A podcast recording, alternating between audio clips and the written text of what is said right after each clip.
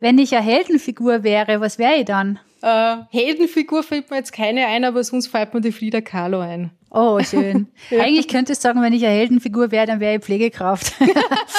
ja, genau. Liebe, so steht's auf kitschigen Wandkalendern, wird größer, wenn man sie teilt. Bei Schmerzen, Wut und Hilflosigkeit ist es genau umgekehrt. Daher gibt es Kurvenkratzer, daher gibt es unseren Podcast Let's Talk About Krebsbaby.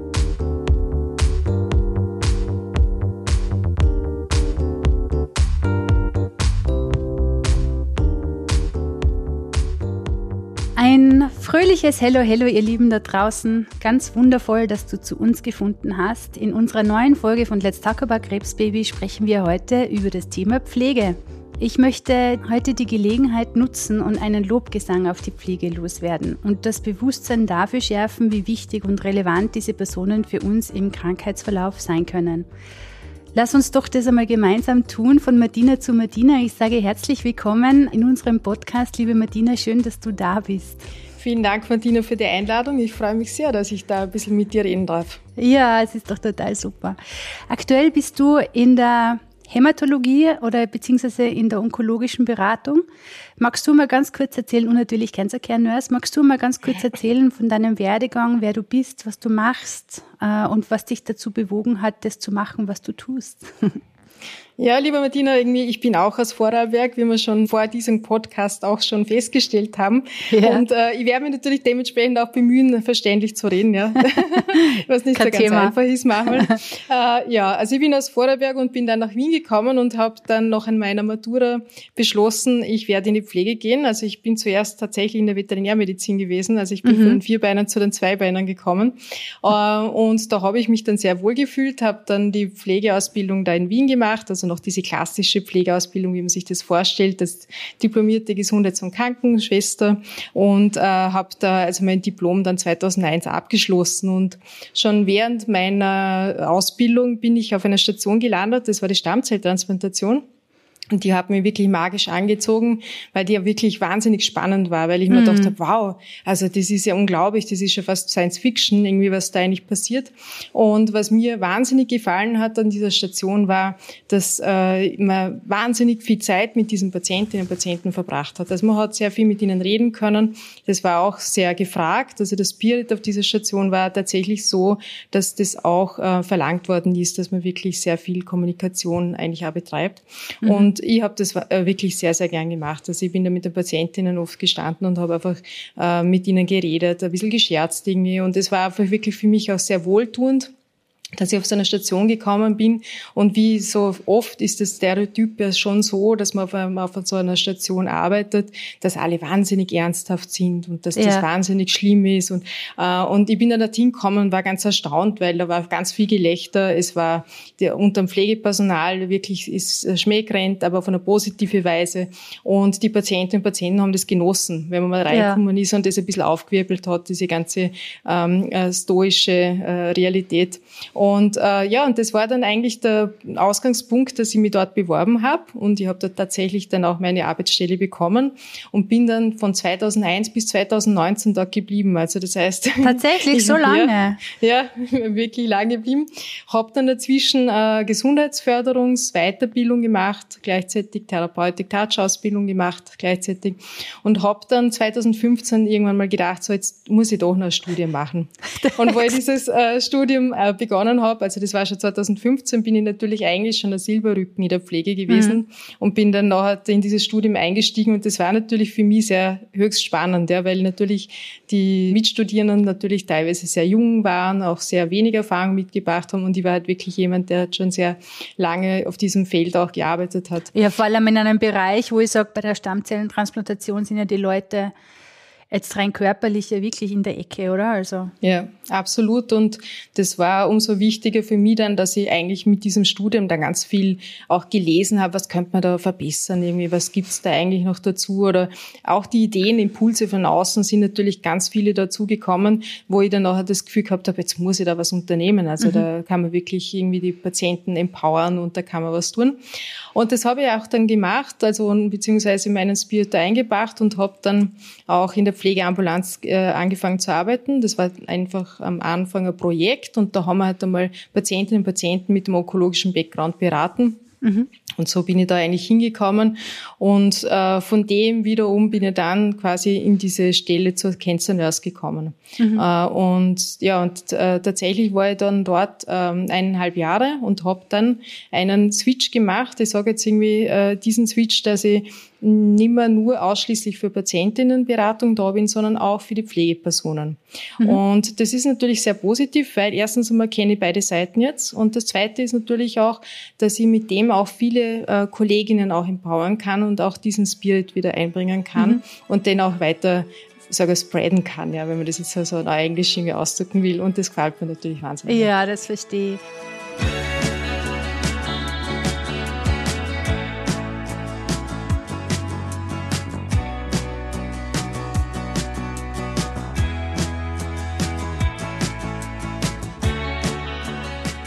Vielleicht magst du mal ganz kurz erzählen, weil du bist ja quasi eine Botschafterin für diese Cancer Care Nurses. Äh, vielleicht magst du mal erzählen, was ist denn, was ist denn das überhaupt genau? Ja, das ist eine sehr gute Frage. Und äh, gibt es auch sehr viele Studien dazu inzwischen, weil äh, tatsächlich ist es ganz schwierig zu benennen, was genau alles äh, in dieser Stelle enthalten ist. Also nach Cancer Nurse gibt's äh, in jedem Land, sind die ein bisschen unterschiedlich aufgestellt. Also das heißt, es gibt eine prinzipielle ähm, äh, Definition, also die beschäftigt sich damit, dass man sagt, ja, das sind äh, tatsächlich Pflegepersonen, die eine Fachexpertise entwickelt haben, also auf der praktischen Ebene. Das ist ganz, mhm. ganz wichtig. Also nicht nur auf der theoretischen, sondern auch auf der praktischen Ebene. Und aber auch quasi einen theoretischen Hintergrund haben. Also international international wird eigentlich ein Masterstudium verlangt. Mhm. Äh, das heißt, das ist eben diese Zwischen- oder Twitter-Dasein von dieser Cancer Nurse ist wahnsinnig positiv, weil sich diese Praxis und dieser Wissenschaftstransfer immer wieder gegenseitig eben befruchtet und man findet immer wieder in der Praxis ein Problem, dann versucht man das auch wieder ein bisschen wissenschaftlich irgendwie zum Lösen und umgekehrt, aber genauso, ja. Es mhm. ist nicht nur einseitig, weil das ist immer ganz wichtig, dass es nicht nur von, dem, von der Wissenschaft in, auf die Praxis eben draufdruckt wird, sage jetzt auf, äh, ja, draufgedrückt, Entschuldigung. man darf, man darf auch draufdruckt sagen. Äh, und aber tatsächlich ist es halt so, dass eben je nach äh, rechtlicher Lage äh, vom Land, wo eben diese Person auch tätig ist, die Stelle natürlich sich anders ausfärbt und auch von der Umgebung an sich. Also das heißt immer Akutsetting, so wie es im Universitätsspital ist zum Beispiel, ist natürlich das ganz anders, wie wenn ich jemand habe, der extramoral irgendwo draußen äh, im mobilen Dienst tätig ist. Also ja. sprich irgendwie quasi äh, in der Hauskrankenpflege zum Beispiel. Ja. Also mhm. das kann ganz anders ausschauen, ganz einfach. Aber prinzipiell sind das alles so Spezialistinnen, die halt eben ein gewisses äh, Wissen sich auf einen gewissen Bereich oder in Bezug auf eine bestimmte Patientinnengruppen angeeignet haben. Ja, jetzt weiß ich natürlich, dass du da auch sehr viel dazu zu sagen hast. Wie unterscheidet sich denn der Pflegeansatz? Ha, der Pflegeansatz. Also, das ist so eine tricky Frage. Also ich würde mal sagen, ähm, was definitiv eigentlich, oder ich sage jetzt, mm, ja, unterscheiden. Also prinzipiell, glaube ich, hat man eine gewisse Haltung gegenüber den Patientinnen und Patienten, beziehungsweise mhm. ihr redet irgendwie eigentlich nicht nur von den Patientinnen und Patienten, sondern eigentlich von Personen oder Menschen an sich. Ja? ja. Weil ich glaube, das ist immer diese Differenzierung, also äh, ist etwas ganz Heikles, weil irgendwie dieses Ich und Du gegenüber und äh, eigentlich sehe ich das nicht so. Ja? Also, mhm. weil ich glaube, ja, vor allem je älter man wird, desto mehr hat man das Verständnis, dass das genauso ich auf der anderen Seite stehen könnte in diesem Gespräch. Ja? Und ich glaube, das ist auch ganz etwas Wichtiges, dass man diese Erkenntnisse auch hat und dass man diese Differenzierung auch nicht mehr so vornimmt. Und ich glaube, das ist aber Pflege, eine Pflegeperson, die lange und gut in ihrem Job ist, glaube ich, ähm, muss diesen Ansatz haben. Ob ich jetzt irgendwie Fachexpertin bin oder ob ich quasi ähm, eine Pflegeperson an der Basis bin, muss das, glaube ich, vorhanden sein. Mhm. Was es der Unterscheidung wahrscheinlich ein bisschen schon macht, ist, dass ich halt noch mehr diesen Fokus lege auf der wissenschaftlichen Seite. Das ist, glaube ich, der Unterschied, der größte, dass ich halt mehr versuche, auf einer evidenzbasierten Basis zu arbeiten und mir einfach auch international dann die wissenschaftlichen Erkenntnisse dazu anschaue. Äh, das ist, glaube ich, der größte Unterschied. Aber das ist, glaube ich, kein keine Unterschied, sondern es ist eine Erweiterung, würde ich sagen, ja. oder eine Vertiefung. Ja, ja. verstehe.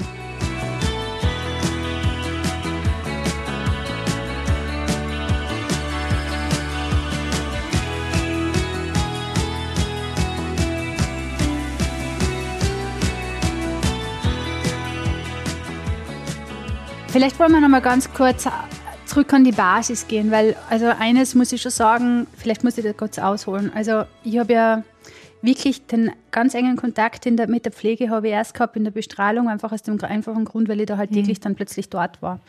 Vorher war es ja irgendwie so alle drei Wochen zweimal oder in drei Wochen zweimal zum Blutabnehmen und Ding und einmal in der Chemoambulanz. Aber danach war ich dann in der Bestrahlungszeit, war ich wirklich täglich dort. Plötzlich gibt es dann diese eine Person, mit der man ständig Kontakt hat und dann fängt es auch an, Menschen, nicht zuletzt war das dann für mich auch das erste Mal so der Moment, wo ich dann einfach neben der Selbsthilfe oder der Patientinnenorganisation das Gefühl gehabt habe, so, und jetzt sitzt mir jemand gegenüber, diese Person weiß voll viel aus der Praxis, also aus, dem, aus der Patientinnenrealität, aus dem, wie es daheim dann abläuft. Und ich habe dann auch gemerkt, dass das eine total tolle Beraterin wurde für mich, wie ich mit meiner Situation umgehen soll. Wissend nehme ich an, das passiert sehr oft. Wie siehst denn du das? Also ich glaube tatsächlich, dass diese Kontinuität natürlich äh, einer der, der, zentralen Punkte ist. Also ich glaube, dieses eben, es gibt eine Person, die Bescheid über mich weiß und wo mir, wo sich die Zeit nimmt, diesen Raum aufspannen kann, vor der zeitlichen Ressource, vor der personellen Ressource, sich da hinzusetzen und, und ähm, einfach wirklich ähm, über den Alltag zu sprechen. Ich glaube, das ist halt etwas ein Privileg dann auch, wenn man als Kind Seniors hat. Ähm, man kann natürlich irgendwie, es gibt, ich habe Kolleginnen, die sind wahnsinnig super und die machen das auch an der Basis tatsächlich. Also die sie wirklich sich äh, diese Zeit annehmen. Aber es wird halt von den Personalressourcen, das wissen wir halt leider sehr eng inzwischen. Also das ja. heißt, es ist fast an der, in der Routine fast nicht möglich, das eigentlich noch zu machen.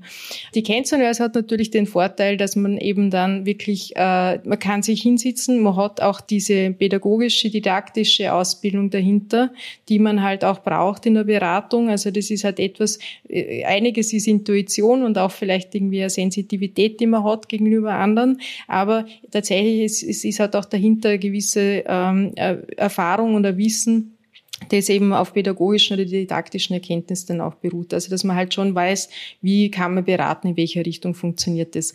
Und ähm, ich dieser wirklich persönliche Kontakt, ich glaube, das ist diese therapeutische Beziehung, die sich entwickeln kann zwischen einfach Pflegeperson und Patientin.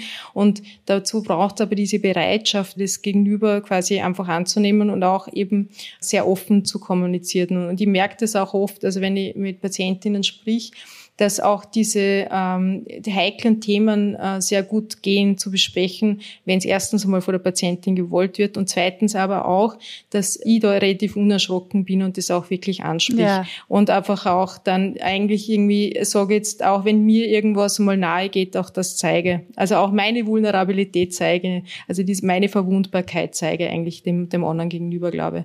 Und das ist auch glaube ich, das Um und Auf, dass man eben auch da sich als Mensch begegnet. Ja, ich glaube, man sieht sich ja auch dann verstanden, oder? Weil es ist ja eine Scheißsituation, jetzt einmal nicht böse sein, aber. Genau, nein, ist so. ja. Oder? Also man, man spiegelt ja nur das wieder, was eigentlich ist. Genau. Und mhm. aber das, also ich finde, glaube, das ist also eins der wichtigsten Dinge für mich, ja, dass man es dann halt eben auch nicht schön redet, ja, sondern dass ja. man halt wirklich sagt, okay, ja, das ist bescheiden, wissen wir beide irgendwie, okay, was machen wir draus? Irgendwie versuchen wir das Beste das zu machen. Was gibt es denn für Möglichkeiten, dass wir diese blöde Situation einmal ein bisschen verändern oder ein bisschen verbessern? Oder wenn es halt eben ist, man kann zumindest überreden und sich mal auskotzen. Ja.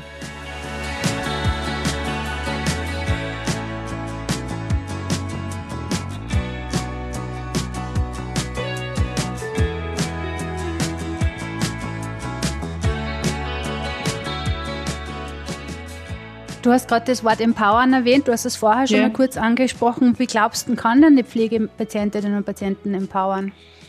Also ich glaube, es ist ähm, also ein Schlagwort worden, darum ist das auch ein Wort, das man zwar immer wieder rausrutscht, aber dann halt immer mit irgendwie so nachher denke ich mir, naja, hm, ja, genau. Also es ist sehr schön und äh, jemanden zu befähigen oder, oder ihn äh, quasi äh, dahin zu geleiten, dass ihm Dinge leichter fallen. Ja. Es gibt tatsächlich aber Patientinnen und Patienten, die können und wollen sie der Situation auch nicht haben, ja, aus welchen Gründen auch immer. Ja. Und wo kann man empowern aus pflegerischer Sicht? Hast du konkrete Beispiele?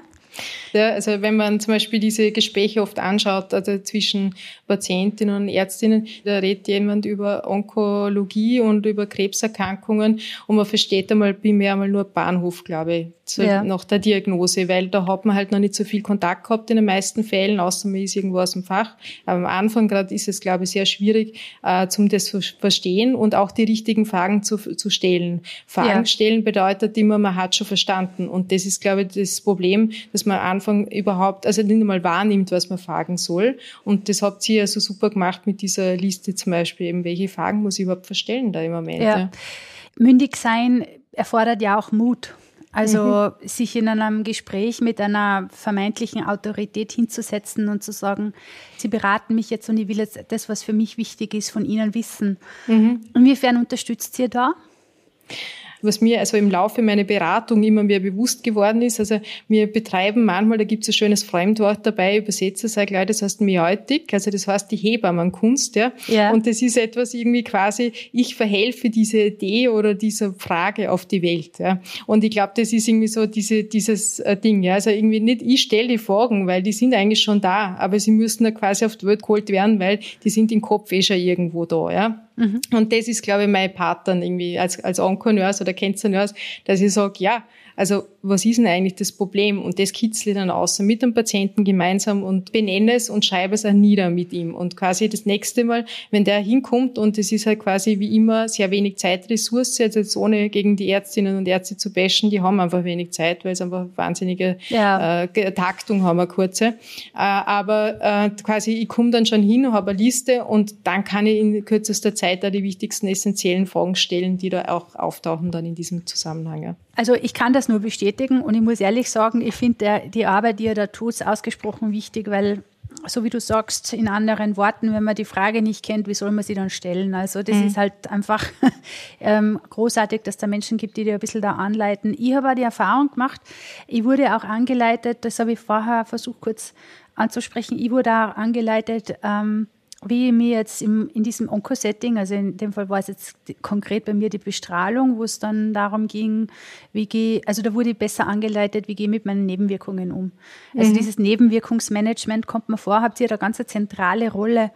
Ähm, beziehungsweise, ich nehme mal an, das wird auch im Pflegeansatz bei euch irgendeine zentrale Rolle spielen, oder? Also, oder wie sehe ich das? Also wir haben, also wenn ich mir unsere Rolle anschaue, die wir äh, quasi also etabliert haben, äh, war es halt natürlich so, da gibt es halt bestimmte Cancer Nurse Rollen, die dahinter stellen können und unsere ist der Oncology Nurse Navigator. Das heißt also, wir sind Navigator, das heißt irgendwie einerseits zum Symptommanagement, da gibt es ja auch verschiedenste, ich sage jetzt, fällt mir jetzt gerade akut dazu ein, also so Apps zum Beispiel, Symptomnavi oder sowas, ja.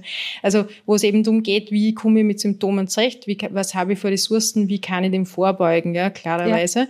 Ja. Ähm, der zweite Aspekt ist natürlich, ein großer Aspekt ist auch, äh, wie navigiere ich mich durchs Gesundheitswesen, weil das ist natürlich auch etwas, wo man weiß, dass das, wenn jemand nicht so gesundheitskompetent ist, ganz, ganz eine schwierige Situation darstellt. Mhm. Weil wo wende ich mich überhaupt hin, wenn ich ein Problem habe? Welcher Arzt oder welche Ärztin ist zuständig? Welche Medikamente kriege ich zum Beispiel für die Nebenwirkungen beim Onkologen verschieben, welche beim Hausarzt oder bei der Hausärztin zum Beispiel. Ja? Mhm. Und natürlich Symptommanagement. Also ich habe am Anfang, das ist so lustig, das ist so logisch in meinem Kopf, dass das überhaupt nicht einmal auftaucht. Das ist irgendwie, finde ich es ganz lustig, gell? weil es einfach so ganz klar ist, irgendwie, das ist so das Um und Auf natürlich. Und wenn ich einen Patient oder eine Patientin habe, habe, die irgendwie in diese Pflegeambulanz kommt, dann schaue ich mir natürlich klarerweise mal an, was für Therapie steht da im Hintergrund. Und natürlich muss man halt auch, wenn man das beratet, definitiv wissen, welche Substanzen äh, sind das, was mhm. machen die üblicherweise und dann versuche ich ja wirklich gezielt quasi auf diese Symptome einzugehen und zu schauen, was äh, muss dieser Mensch wissen bis zum nächsten Mal, wenn ihn sehe. Und das ist ja oft eine ganz kurze Begegnung, die ich dann hab, wo ich Möglichkeit habe, da wirklich was zum dazu sagen. Äh, und was ich aber wirklich im Laufe meiner Beratung gemerkt habe, am Anfang habe ich ein bisschen diesen, ich sage jetzt Fehler, aber ja, doch schon, äh, ist ich sage jetzt sehr ein bisschen kritisch, habe halt beraten und habe halt irgendwie diese Nebenwirkungen aufgezählt und habe gesagt, irgendwie quasi das kann sein und das kann sein und das kann sein, was natürlich irgendwie jetzt nicht unbedingt pädagogisch wertvoll ist, wenn man das jetzt mal so sagen kann. Äh, tatsächlich jetzt berate ich auf der gesundheitsförderlichen Seite. Ich fange mal damit an, was können die Leute selber machen? Was ist quasi der Part, wo sie dazu beitragen können? Und ich glaube, das ist eines der wichtigsten Dinge. Und dann quasi sage, okay, und achten Sie auf das und wie kann man das konkret auch feststellen, diese Nebenwirkungen und ab welchem Zeitpunkt müssen sie kommen?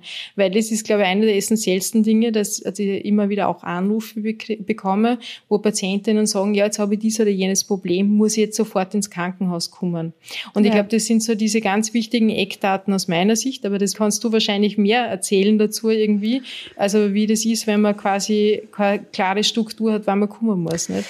Also ich habe eigentlich die Erfahrung gemacht und das war da, ich war zwar an sich ganz gut betreut, glaube ich. Ich habe vor allem meine Ärztin damals, die fand ich ganz super. Aber, also die, was in der Ambulanz, der ich öfters begegnet bin als anderen, so muss man sagen, weil du hast ja, ist, ist ja nicht immer die gleiche Ärztin da. Mit der habe ich bis heute mhm. Kontakt wohlgemerkt. Aber was mir schon passiert ist, und das mag einfach ein Beratungsansatz gewesen sein, ist, dass einfach nur jene Nebenwirkungen besprochen wurden, die schon da waren. Mhm. Und es immer wieder vorkam, dass ich einfach bei gewissen Dingen nicht vorgewarnt wurde. Jetzt kann man sagen, okay, man kann alles googeln, aber da sind wir jetzt wieder an dem Punkt, wenn du die Frage nicht kennst, gell, mhm. was ich, dass ich fragen muss, dass sich meine Fingernägel abheben. Ja. Also, weißt, das sind, mhm. oder dass, mhm. dass sich eventuell meine Fußsohlen ablösen. Also, mhm. Das sind mhm. Dinge, wo ich sage, diese Frage fällt mir doch, wie soll ich diese Frage stellen?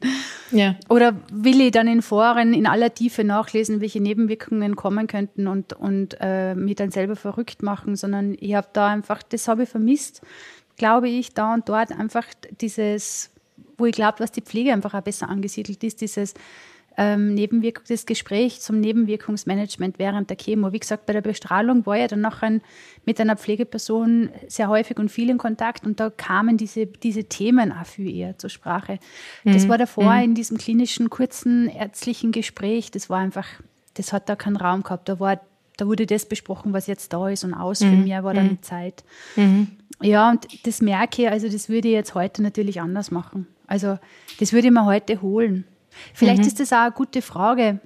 Gibt es Cancer Care Nurses überall oder soll man nach ihnen fragen? Oder, oder du sagst nur Cancer Nurses, es gibt ja es gibt ja welche, die speziell auf Brustkrebs spezialisiert sind. ich weiß, es gibt leider nicht, also gerade in Österreich in der Grundversorgung sind sie nicht überall angesiedelt. In Deutschland ist es wahrscheinlich ein bisschen anders. Wo sind Sie denn, wenn ich Sie suchen würde? Also sagen wir so, also die Breast Care Nurses, also die speziell eben für Patienten mit Brustcaps da sind eigentlich, die gibt's tatsächlich eigentlich alle an allen zertifizierten Zentren, weil die sind eigentlich wirklich verpflichtend. Also das heißt, irgendwie Patienten mit Brustcaps, da gibt's wenigstens schon äh, Zertifizierungskriterien, die dahinter liegen, wenn man so ein Zentrum mhm. hat.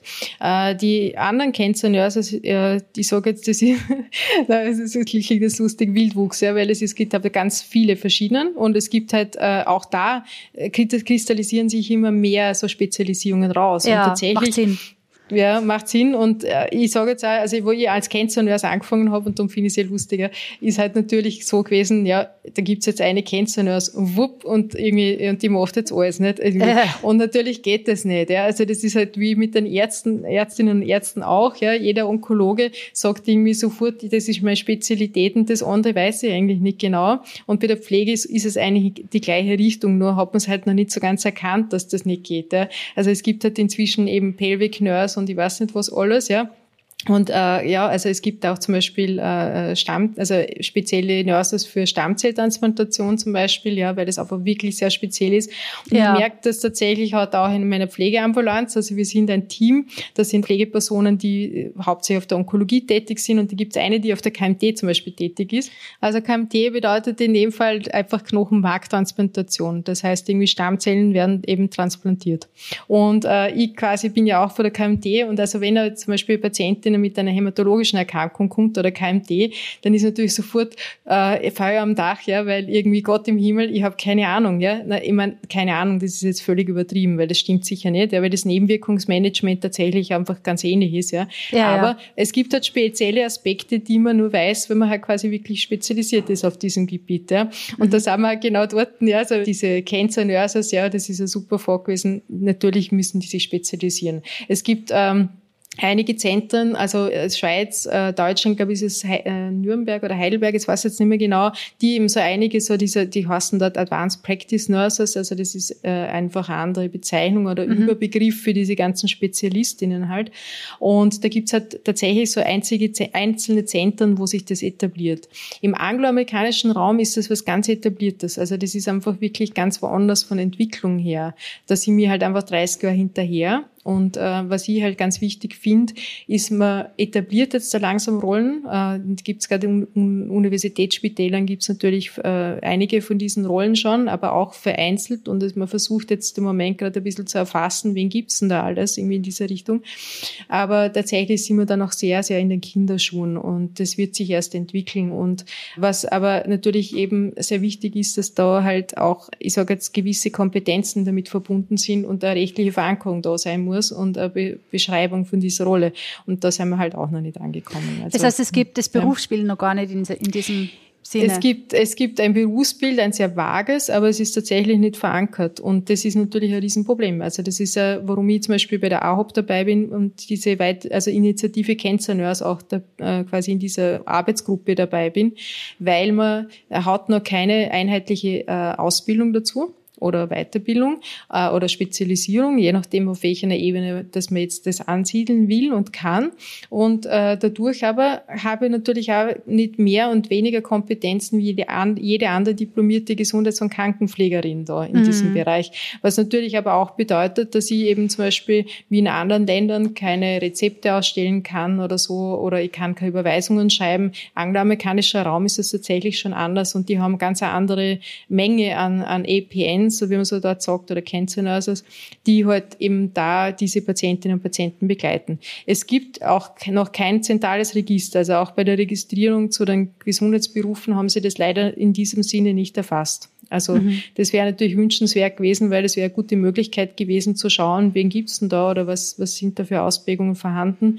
Aber ich glaube, das muss eben wachsen und wir versuchen gerade, glaube ich, ein bisschen in Österreich dieses Wachstum oder diese Entwicklung zu überspringen, die es halt in anderen Ländern schon gegeben hat. Ja. Also irgendwie, mhm. und ich glaube, das geht, wird nicht gehen, weil eben diese Ausprägung der Cancer sehr unterschiedlich ist und das muss halt auch eben sich erst einmal etablieren, wie ist in Österreich das machbar.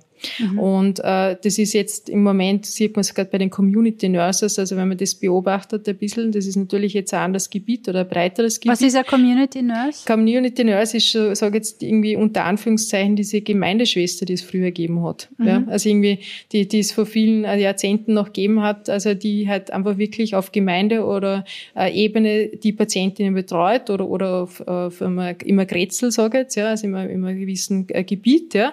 Äh, und die die äh, eben dafür zuständig ist, dann äh, unter Anführungszeichen in diesem Konzept ist drinnen, ich sage jetzt nur ein bisschen dazu, ist äh, ab 75 Jahre ist die äh, Einflugschneise für diese äh, Gemein, also für okay. diese Community Nurse. Wobei, das bin ich natürlich schon wieder sehr skeptisch, sage ich jetzt. Ja. Ich finde es sehr gut, dass es etabliert wird.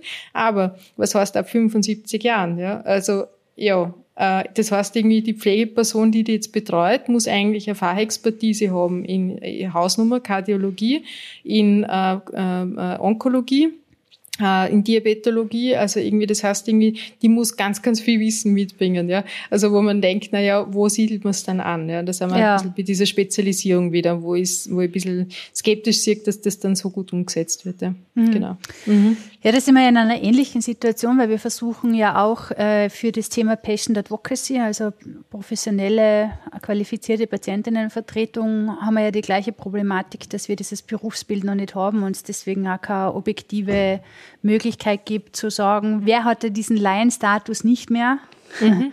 Und kann mhm. entsprechend dann in gewissen Runden Platz nehmen und, und wer ist einfach Alleinpatient, Alleinpatientin. Also mhm. so Berufsbilder zu entwickeln ist sicher nicht ganz einfach. Habe ich, hab, hab ich gehört. ja, das ist gut, ja, habe ich gehört. Ja.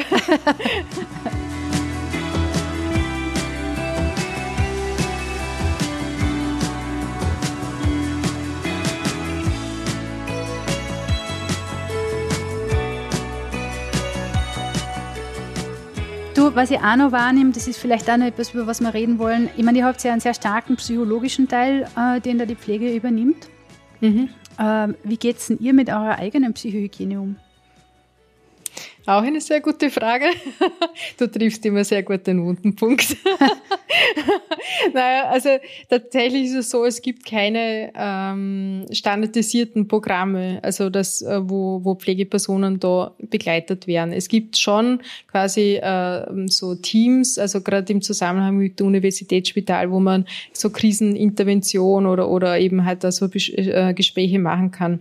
Also aus meiner Sicht äh, persönlich äh, ist das Team ganz was Wichtiges. Ja. ja. Also das ist so diese informellen Teamsitzungen, sage jetzt, oder auch Austausch, den man halt auch, äh, ich sage jetzt, wer man Arbeitsessen zum Beispiel auch macht, hat viel mit Psychohygiene zu tun. Ja und äh, funktioniert, finde ich, am besten, weil gerade in, in so einem äh, Beruf oder, oder in, in einer Tätigkeit, die eben nur so wenig standardisiert ist und wenig quasi Ähnlichkeiten zu anderen Jobs dann aufweist, ist es, glaube ich, ganz wichtig, dass man sich immer ein Netzwerk zusammenschließt. Und mhm. ähm, ob das jetzt eben auf äh, der direkten Ebene ist, also im Team, oder eben schon ein bisschen höher, dass man eben sich immer im professionellen Netzwerk zusammenschließt. Ich glaube, das ist das Um und Auf, weil dadurch kann man sich ein bisschen austauschen und sagen, ja, ich habe diese oder jene Situation erlebt, irgendwie, wie geht's dir damit? Ja? Oder eben, also auch unser Austausch mit Martina finde ich auch wahnsinnig interessant und, und wertvoll, wo man das, also wo wir dieses Vorgespräch das einmal gehabt haben vor diesem Vortrag, mhm. wo man dachte, das ist einfach so dieses Verständnis gegenseitig erzeugt erzeugen oder auch zu merken, aha, dem anderen geht es jetzt auch eigentlich nicht anders in dieser Situation oder der ist jetzt auch unsicher. Ich glaube, das sind so Dinge, die können auch ganz äh, wertvoll sein in der Verarbeitung, im Verständnis und, und auch in dem, dass man sich dann denkt, aha, ja, okay, jetzt habe ich wieder ein bisschen, jetzt bin ich wieder ein bisschen am Boden, ja, also jetzt verstehe ich wieder manchmal, warum manche Situationen oder, oder Reaktionen für mich irgendwie schwierig waren vielleicht. Ja. Ja. Und äh, ich glaube, das ist ganz wertvoll. Also egal, wie man sich da austauscht, äh, eben in Gesprächen, ich glaube, das ist das, das Um und Auf. Ja. Aber sowas wie eine Supervision oder sowas, das ist eigentlich gar nicht vorgesehen. Also nicht standardisiert und äh, nicht verankert in dem Sinn, nein. Ja, nein. brutal genau. eigentlich. Ja. Würde ja. ich mir ehrlich gesagt anders wünschen, ihr da draußen. Hätte ich gesagt, kehrt sich eigentlich, dass man das. ja. Also gerade in Zeiten wie diesen, das finde ich ja ehrlich gesagt super, wird ein bisschen sichtbarer, wie wichtig die Pflege eigentlich ist. Mhm. Also wenn Corona für irgendwas gut war, dann wenigstens für das, dass es sichtbar wurde, wie wichtig die Pflege ist, oder? Ja, Berichte.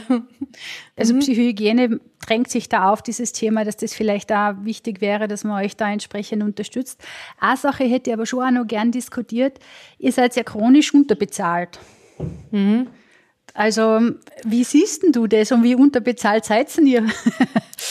äh, in der Pflege. Ich glaube, das ist einer der wenigen Berufe, wo man, äh, wenn man dann quasi auch äh, auf einer anderen Ebene arbeitet, äh, tatsächlich nicht mehr Geld kriegt. Weil äh, wenn man halt an der Basis arbeitet, hat man die ganzen Zulagen insofern, dass man halt Nachtdienste macht, Feiertagsdienste macht und so. Wenn man in einer Fünf-Tage-Woche wechselt, verliert man diese ganzen Zulagen und steigt dann eigentlich irgendwie, sage jetzt, äh, mehr oder weniger auf der gleichen Ebene aus. Und ich glaube jetzt diese Dinge, also mit chronischer Unterbezahlung, Bezahlung von qualifizierten Leid und gleichzeitig Mangel, würde ich sagen, gibt es sicher eine Korrelation. Also eine Kausalität ja. kann man natürlich nicht herstellen, aber Korrelation gibt es definitiv, äh, weil in quasi jeder äh, höheren Stelle eigentlich verlangt wird, dass man mindestens einen Masterabschluss hat. Und wenn man das halt vergleicht mit anderen Berufen, äh, hat man mit einem Masterabschluss definitiv schon eine andere Bezahlung als in der Pflege ja, zum Beispiel. Mhm. Und äh, wir sind Arbeitsstellen bezogen bezahlt. Das sprich, also wenn ich auch noch den PhD drauf sitze, kriege ich genauso viel gezahlt wie jetzt zum Beispiel, wo ich halt irgendwie gerade in meinem Endphase vom Masterstudium bin. Ja. Mhm. Das heißt, äh, das ist natürlich eine Riesenproblematik, ist aber sicher nicht, also Bezahlung ist sicher nicht das Einzige. Und also was ich sehe und höre und was ich selber an mir wahrgenommen habe, also dass definitiv die Arbeitsplatzkonditionen einfach die sind, die ausschlaggebend sind für das, dass die Leute bleiben und das auch gerne machen. Und wenn, dann ist es nur die Kombination und nicht nur quasi das Geld alleine. Ja, gut, das ist eh, da gebe ich dir vollkommen recht, aber das ist es ja. nicht überall so, weil irgendwo kommt ja. dann nachher der Faktor Sinnstiften und Teamzugehörigkeit genau. und genau. fragen wir nicht, was noch alles dazu genau. ist. Aber wir reden ja doch von einem Pflegekräftemangel, beziehungsweise ja. von vielen, die aus der Pflege rausgehen. Also gerade in den mhm. letzten zwei Jahren liest man das ja immer wieder, dass viele rausgewechselt haben, verständlicherweise, ja. ganz ehrlich. Mhm. Was glaubst du, was wird es brauchen, dass das sich verbessert? Also ich sage jetzt, bei den Leistungsabrechnungen in den letzten Jahren hat man die Pflege jetzt nicht wirklich eingerechnet. Also das heißt, man rechnet ja quasi noch Pauschalen ab und rechnet da quasi noch ärztlichen Interventionen ab. Das heißt, irgendwie die Pflege hat man da einfach nicht mitgerechnet. Und ich sage jetzt ganz provokant, wenn man Pauschale hat für äh, Blinddarmentfernung, dann ist die gleich, ob ich einen Patienten habe, der voll pflegebedürftig ist oder ob der mobil und selbstständig ist. Mhm. Das heißt, das ist natürlich ein Problem. Und und da muss sicher viel Umdenken stattfinden. Also ich glaube, die Schweiz hat das schon besser gemacht. Also die machen tatsächlich Abrechnungen, wo auch hinterlegt sind mit pflegerischer äh, Abgleich sozusagen, was die Pflege dazu auch leistet. Wir sind halt einfach noch nicht so weit, dass Pflege in dieser Sichtbarkeit da ist, was Abrechnung angeht oder Leistungen mhm. angeht. Ja. Und ich glaube, das ist der Ansatz, wo es auch ändern muss.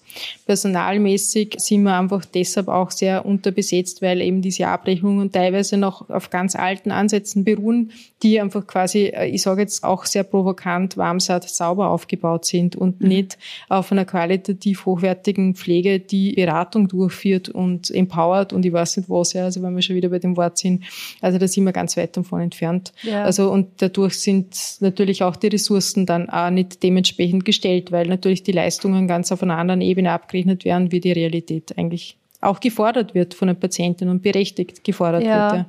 Ihr seid ja auch Ansprechpartnerinnen, ich meine ja nicht nur für Patientinnen und Patienten, sondern ja auch für deren Angehörige und oft einmal die Klagemauer, oder? Also ja. wie viel Kontakt habt ihr äh, zu Angehörigen? Also in der Pflegeambulanz haben wir sehr viel Kontakt mit Angehörigen, weil natürlich da sehr viele Fragen auftauchen, die jetzt nicht unmittelbar gestellt werden können im Klinikalltag, weil das einfach die Zeit nicht da ist. Wir haben jetzt natürlich ein Problem gehabt während Corona oder seit Corona-Beginn. Mhm wir haben diese Zugangsbeschränkungen äh, als Schutz für unseren Patienten. Das ist ja nicht irgendwie, dass man das irgendwie macht, damit man da quasi die Angehörigen nicht reinlässt, sondern das ist, es hat wirklich eine vulnerable Patienten in einer Gruppe, wo man einfach aufpassen muss. Aber das hat natürlich den Effekt, dass wir für den Angehörigen weniger Kontakt haben und weniger mit ihnen sprechen können. Aber was natürlich schon äh, stattgefunden hat, und es gibt halt immer mehr jetzt einen Shift zu, zu telefonischen Beratung. Also, ja. dass wir sehr viele Anrufe bekommen kommen.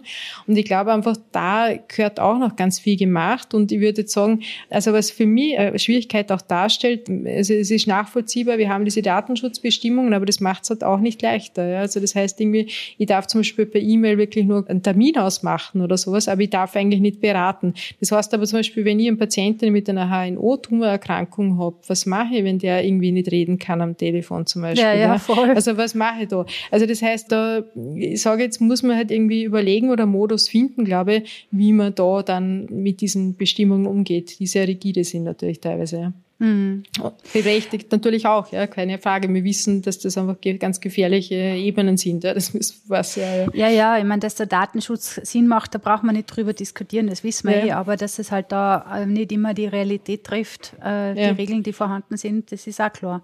Genau. Warum mhm. profitieren Angehörige von der Pflege oder wie? Weil ich sehe ja, dass, dass die ja oft einmal ein schlechtes Gewissen haben, um die Versorgung abzugeben. Wenn es dann einmal passiert ist, geht es dann vielleicht, aber warum profitieren Angehörige von der Pflege?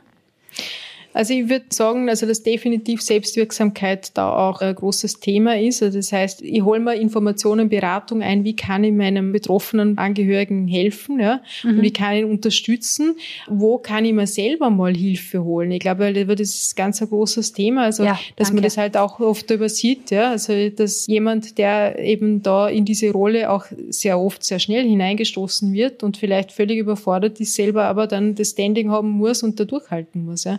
ja. Ja. Und ich glaube, das ist eben der Punkt, wo man äh, wirklich unterstützen kann. Ja. ja, wir sehen das selber oft, dass Angehörige dann emotional wegbrechen.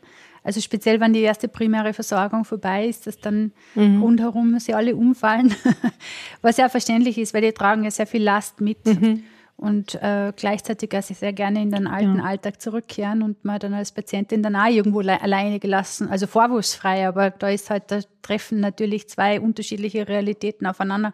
Ist ganz gut, dass es jemanden gibt, finde ich, da draußen, der dann Angehörigen sagt, okay, du musst auf deine Ressourcen achten. Also die werden ja nicht wirklich mhm. vorgewarnt. Wie ist denn eure Zusammenarbeit mit Patientinnenorganisationen?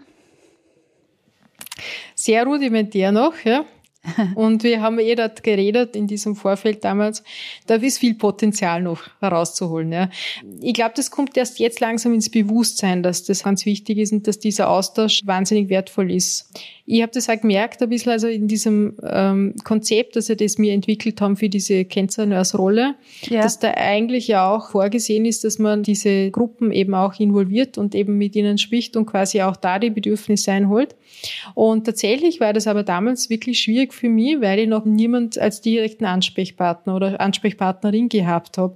Und ich glaube, das ist was ganz anderes dann, also wenn man in direkten Austausch gehen kann und aber was, hey, da habe ich jemanden, den kann ich nicht fragen. Und äh, ich glaube, die Zugänge sind für mich auch noch sehr lange nicht transparent gewesen. Also wie komme ich da eigentlich hin oder wen spiele ich jetzt da eben an? Und ich glaube, da sind wir ein bisschen bei dem, was du jetzt vorher angesprochen hast. Das ja. ich, war mir auch nicht bewusst, dass das äh, Bestreben in der Richtung gibt. Ja? Also danke, dass du mir da auch ein bisschen wieder einen neuen Impuls gesetzt hast.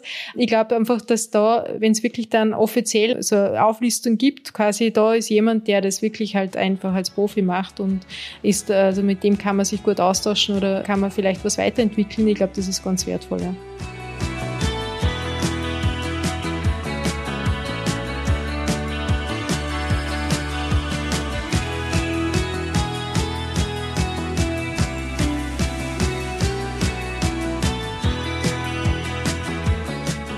Wenn du einen Zauberstab hättest und du alles machen könntest, was nur irgendwie geht, was würdest du im Kontext Pflege herbeizaubern?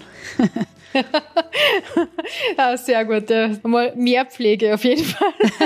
mehr Pflegekräfte. Mehr, mehr, Pflegekräfte, ja. Also ich mein Zauberstab wäre definitiv einmal der, dass die Gesellschaft definitiv auch einmal erkennt, was Pflege bedeutet und was für Wertigkeit eigentlich dahinter steht, wie viel Beitrag zur Patientinnen-Sicherheit und zur qualitätsvollen Versorgung Pflege auch beiträgt. Mhm. Und ich finde das immer sehr bezeichnend, also ohne jetzt eben die ärztlichen Tätigkeiten schmälern zu wollen, das liegt mir fern, ja. aber quasi wenn es dann eben halt um angefangen von Versorgung von ukrainischen Kindern zum Beispiel, die, wo dann halt nur das ganze Ärzteteam abgebildet ist, verstehe ich halt nicht, warum Pflege dann hier vorhanden ist. Oder wenn eben ja. halt Patientinnen in sehr prekären Lagen waren auf der Intensivstation, auch da ist es in den meisten Fällen so, da ist Pflege nicht abgebildet abgebildet eigentlich. Ja. Und ich glaube einfach, dass das einfach dieses Bewusstsein Pflege macht, was ganz anders ist, glaube ich, ganz essentiell. Und mhm. ich habe halt auch erlebt, also ich habe ja Kollegen, die ganz was anderes machen, also die wirklich im äh, rechtlichen Bereich irgendwie tätig sind oder was auch immer. Ja, das ist immer sehr spannend, wenn ich dann gesagt habe, ich studiere Pflege dann habe ich tatsächlich also die Aussage gekriegt, und lernst du dann, welche Windelhosen man einlegt. Und ich habe mir echt gedacht, Wie also blöd ist denn das? Wie blöd ist das wirklich? Einmal schon allein das Wording finde ich absolut daneben, ja. Also das ist wirklich unglaublich. Und auch was für Aus, also was für Abwertung dahinter steht, also wo ich gedacht habe, das ist unfassbar eigentlich, ja. Also da merkt man halt eben, wenn man halt nicht damit zu tun hat, glaube ich, ist das schon teilweise so, also quasi, naja, was, was will die denn da? Also ich meine, das kann eh jeder, der irgendwie auf zwei Füße gehen kann und zwei Hände hat, kann Pflege machen. Ne? Und das ist ja die okay. Reduktion auf diese Handfertigkeiten, Tätigkeiten mhm. quasi. Ja. Also aus Patientinnen-Sicht kann ich nur sagen, nein, das ist nicht so, das kann nicht jeder.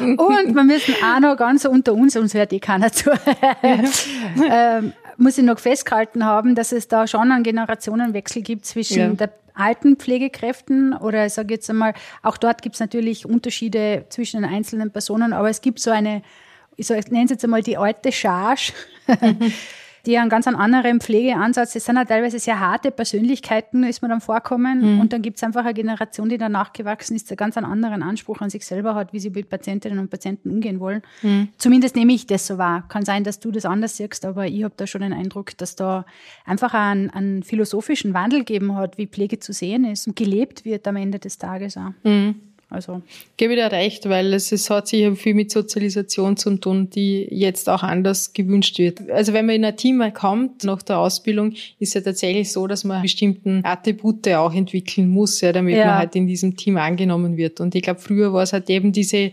Härte, die man entwickeln haben müssen und quasi, ja, das ist mir eh alles wurscht irgendwie. Und das war halt auch etwas, das gefragt war in Wirklichkeit. Ja. Mhm. Was würdest denn du Patientinnen da draußen gern mit auf den Weg geben? Bitte sagt, was los ist, macht den Mund auf. Das ist, glaube ich, eines der wichtigsten Dinge, weil, weil ich habe immer wieder das Erlebnis gehabt, dass halt irgendwie Patientinnen immer wieder sagen, äh, ich traue mir das nicht zum Sagen. Also da waren ganz schlimme Erlebnisse oder ich habe jetzt eigentlich irgendwie eine Situation gehabt, die wahnsinnig unangenehm war. Aber ich traue mir es nicht sagen, weil ich bin ja noch halt weiter in der Behandlung, quasi, dass, dass dem, das nicht gemacht wird, eben aus Angst heraus. Und ich glaube, je mehr, glaube ich, die Leute zusammenstehen und den Mund aufmachen gemeinsam, desto mehr passiert auch und desto mehr wird auch Wandel stattfinden. Und da kann man uns Hand und Hand in Hand auch gehen, weil ich glaube, das hängt einfach zusammen. Also dieses eben aufzuzeigen, das sind Missstände, das funktioniert so nicht. Und Pflege eben da vielleicht auch mehr Ressourcen kriegt und so weiter. Also ich glaube, das ist eins zu eins, wo man voneinander auch profitieren kann indem man halt eben ja. diese Dinge auch aufzeigt und den, den Finger drauflegt und sagt, das ist nicht in Ordnung oder wir brauchen mehr. Wir brauchen mehr von den Cancer Nurses, wir brauchen mehr von diesen äh, Breast Care Nurses, ja, weil die einfach uns da durchhelfen und gut durchhelfen und uns helfen, insgesamt mit der Situation besser zurechtzukommen. Ja. Mhm. Inwiefern ist denn die Pflege relevant bei Studiendesign? Müsste ja doch eigentlich voll eingebunden werden, oder? Also kommt darauf an, was für eine Art von Studie man macht. Ja. Also ja. ich, bin, ich bin selber jetzt involviert quasi in einer Studie, wo es darum geht, wir schauen uns an, was sind Faktoren, die quasi Patientinnen haben, dass sie ungeplant zur Aufnahme kommen im ambulanten Bereich, weil das sind die Patientinnen mhm. bei uns, wo ich ja quasi nachher weiß, das sind diese äh, Faktoren, die äh, mich sofort, ich sage jetzt die rote Flagge ausfahren und sagen, da muss ich besonders beraten, die muss ich mir besonders herholen und mal mit ihnen reden am Anfang. Ja, ja. super interessant. Ja, also wir initiieren die Studie interdisziplinär, das heißt mit, mit der Ärzteschaft zusammen und da bin ich tatsächlich in der, in der Erhebung und im Exposé schreiben und allem drinnen. Aber ich bin halt auch im Studium Pflegewissenschaft, also irgendwie gerade am fertig werden. Also das heißt, ich bin äh, wirklich tätig da. Es kommt immer darauf an, wenn man einen Bachelor, einen Kunst Selbstständigen hat, wird man mal sicher in Erhebung ähm, teilnehmen können. Und das ist auch wichtig. Also ich glaube, dieses vor Ort äh, sich anzuschauen und dann einfach Probleme aufzuzeigen oder Faktoren aufzuzeigen, das ist, glaube ich, ganz relevant. Und da ist Pflege definitiv ganz, ganz wichtig. Und auch zum diese ganzheitliche Sicht auf den Patienten und Patientinnen einfach auch noch zu gewährleisten. Ja. Ja, ja, ich sehe nämlich, weil wir versuchen ja immer wieder zu formulieren, dass wir Patientinnen in der Medikamentenentwicklung also an einem frühen mhm. Zeitpunkt dabei sein sollten und mhm. wir dürfen es ja de facto nicht, also oder mhm. eigentlich viel zu spät. Ich sehe eigentlich das bei der Pflege eine ähnliche Problematik, oder? Weil ihr habt ja ganz ein spezifisches Wissen, was ähm, Patientenrealitäten anbelangt oder mhm. Patientinnenreisen anbelangt. Also ich kann nur ein bisschen erzählen, jetzt Entschuldigung, dass ich unterbrich. Also meine Masterarbeit zum Beispiel, also da, da, ja. da gehe ich genau in die Richtung. Also ich schaue mir Neuropathie an, da schaue ich Neurotoxizität an. Ich mhm. gehe nach einem leibphänomenologischen Ansatz, das heißt, also leibphänomenologisch heißt irgendwie eben diese Trennung von Körper und Geist ist da nicht vollzogen, sondern quasi man sagt irgendwie, das ist eines und das kann man auch nicht trennen. Und äh, ich schaue mir das quasi deshalb so genau an, weil in diesen ganzen Assessments, die es so Neurotoxizität gibt, gibt's, äh, die hat man nicht mit den Patientinnen zusammen entwickelt und es gibt auch kein gescheites Wording. Mhm. Also das ist nicht das Wording, das die Patientinnen verwenden und das ist mir ganz massiv aufgefallen also, und darum bin ich auch zu diesem Thema gekommen. Ich bin in der Beratung gewesen und habe dieser Patientin am Anfang von der Chemo erzählt, dass sie mit einer hohen Wahrscheinlichkeit der Neurotoxizität entwickeln wird und ich habe dieses Lehrbuch-Wording genommen. Ja. Und einige Chemotherapien später habe ich sie mal danach gefragt und sage, wie sie damit geht und dann dann, dann sagt sie so, na, da ist gar nichts daherkommen. Wir reden so weiter und irgendwann sagt sie, ach Martina, also da ist was schon irgendwie was sehr Komisches auftaucht und sie beschreibt es dann und denke mir, naja, das ist eine Neurotoxizität. Dann rede ich mit ihr und dann sage ich, und dann sagt sie, ach, das haben sie gemeint am Anfang. Und es war so für mich so dieser, dieser Effekt, so, okay. dass ich mir gedacht habe, okay, also das Problem ist, ähm, wir reden aneinander vorbei und das Wording ist anders. Und sie versteht eben, wie man mit dem Fragestellen nicht stellen kann, wenn man es nicht versteht, ist bei ihr das gar nicht ankommen, was ich damit gemeint habe. Ja. Und als jetzt schaue ich mir diese Beschreibungen von den Patientinnen an und auf dem Basis möchte ich quasi für die Beratung was ableiten mit dem Wording von Patienten. Mhm. Und ich glaube, das ist genau der Punkt irgendwie, mhm. weil man hat bei diesem Patient Reported Outcomes ja tatsächlich auch die Patientinnen nicht involviert in den meisten Fällen. Was ja völlig unlogisch ja. ist. Ja. Man schreit danach und sagt immer Patient Reported Outcomes, ja, aber wenn man die Entwicklung anschaut, dann fehlen die Patientinnen drin tatsächlich. Ja, ja. danke. Danke, dass du das zusagst. ja.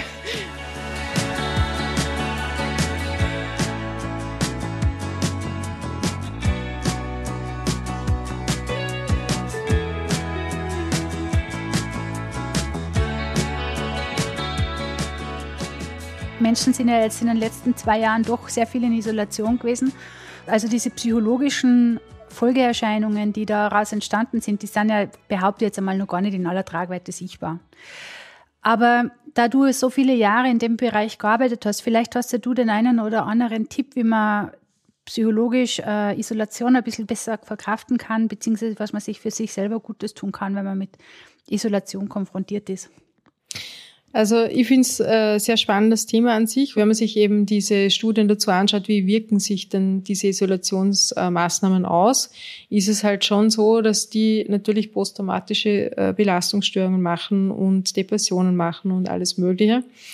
Wir bereiten tatsächlich die Patientinnen mit äh, Stammzelltransplantation äh, einfach psychisch davor, dass, also quasi, dass sie sich äh, ganz viele Beschäftigungen mitnehmen und auch einfach Möglichkeiten auftun. Sprich, also, dass sie einfach gewisse äh, Telefonate sich ausmachen jeden Tag, dass sie irgendwie halt äh, schon den, den Laptop mitnehmen, dass sie sich eine gewisse Struktur entwickeln, dass sie auch im Zimmer noch Bewegung machen, weil ich glaube, das ist eines dieser Dinge, was ich immer wieder gesehen habe, was sehr gefährlich ist. Die Leute legen sich ins Bett, weil natürlich ist auch wenig Input von außen. Ja, also das heißt, man mhm. weiß, das hängt zusammen.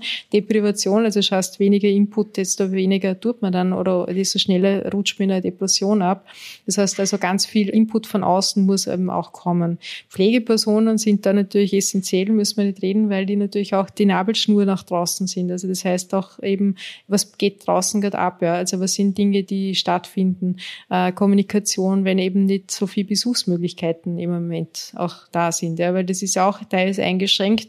Das heißt eben, umso mehr äh, ist, glaube ich, die Pflegeperson gefragt. Und wir haben tatsächlich auch gerade eine kleine Studie gemacht dazu, welche Rollen haben Pflegepersonen in dieser Covid-19-Situation auch gehabt. Und äh, gibt es eine Pflegetheoretikerin im Hintergrund, die heißt Pepler und die hat eben schon vor 30 Jahre circa gesagt, irgendwie die Pflegeperson hat oft eine Stellvertreterrolle. Also und das ist auch tatsächlich da auch vermehrt eingetreten, dass die Pflegepersonen dann halt eben auch äh, Angehörige unter Anführungszeichen ersetzt, ist jetzt zu viel gesagt, aber natürlich diese Lücke auch gefüllt haben, die halt sich dann auch aufgetan hat. Ja.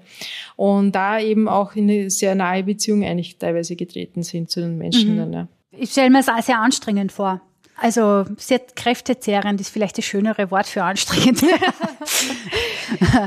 ich glaube, kommt darauf an, wie man selber, glaube ich, drauf ist. Also wenn man selber irgendwie in einer schlechten äh, Situation ist oder, oder psychisch einfach nicht wahnsinnig in einer Ebene sich gerade befindet, in einer Gleichgewichtsebene befindet, dann glaube ich ja. Äh, ich glaube, sonst ist es eher so dieses, dass man eigentlich auch sehr viel Energie zurückgewinnt, ja, indem man mhm. halt einfach merkt, dass da wahnsinnig viel auch vom anderen zurückkommt, in, indem der halt irgendwie wirklich sich öffnet und dankbar ist oder dankbar ist jetzt viel gesagt, also das mal jetzt gar nicht, sondern dieses, man merkt irgendwie, der Mensch blüht auf und man selber fühlt es auch. Und ich glaube, das ist dieser Ansatz, dass man eigentlich Pflege und Patientin immer in eine Diade sehen muss. Also dass das eigentlich immer eine Interaktionsdynamik und eine therapeutische Beziehung hat. Und nicht mhm. quasi als Einzelpersonen in diesem Sinn und als eben ich und du, sondern eben als wir oft gesehen werden sollte oder möglicherweise mhm. könnte, ja.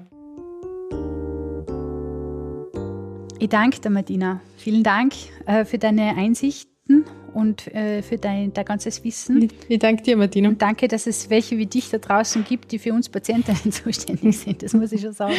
danke, Martina, für die Blumen und für die Einladung. War total nett.